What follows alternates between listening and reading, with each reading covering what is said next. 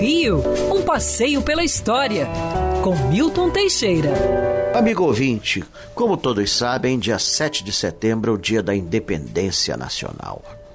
O que poucos sabem é que Dom Pedro deu grito no meio do mato, às margens do riacho Ipiranga, em São Paulo, quando voltava para o Rio de Janeiro. Estava com uma diarreia violentíssima e, segundo testemunhos, parava com o cavalo de meia e meia hora para obrar. Será que daí veio a expressão obra do governo?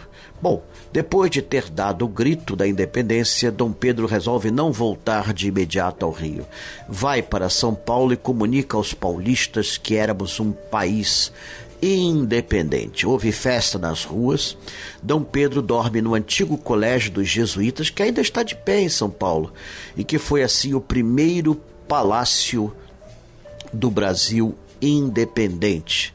Nesse palácio, durante a noite, Dom Pedro compõe um hino da independência, que é tocado no Teatro São José.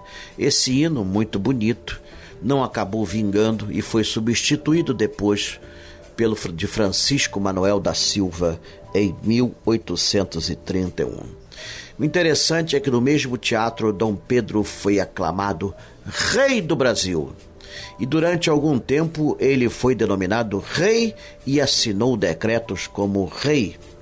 Mas por sugestão de José Bonifácio, ele aceitou o título de imperador.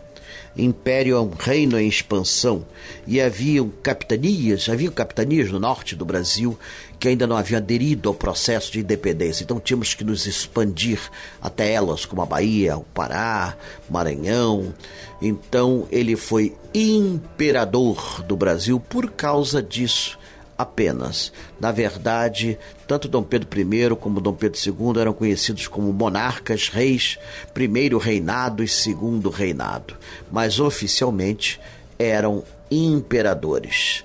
Tínhamos Constituição, outorgada por Sua Majestade e revista em 1834.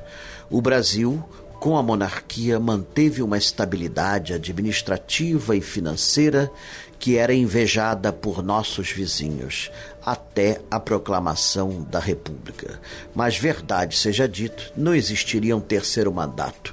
A princesa Isabel, filha de Dom Pedro II, já havia decidido que não seria imperatriz, pois achava os políticos brasileiros uns enrolões, uns chatos que viviam a mamar o dinheiro do povo. Quer ouvir essa coluna novamente? É só procurar nas plataformas de streaming de áudio. Conheça mais dos podcasts da Band News FM Rio.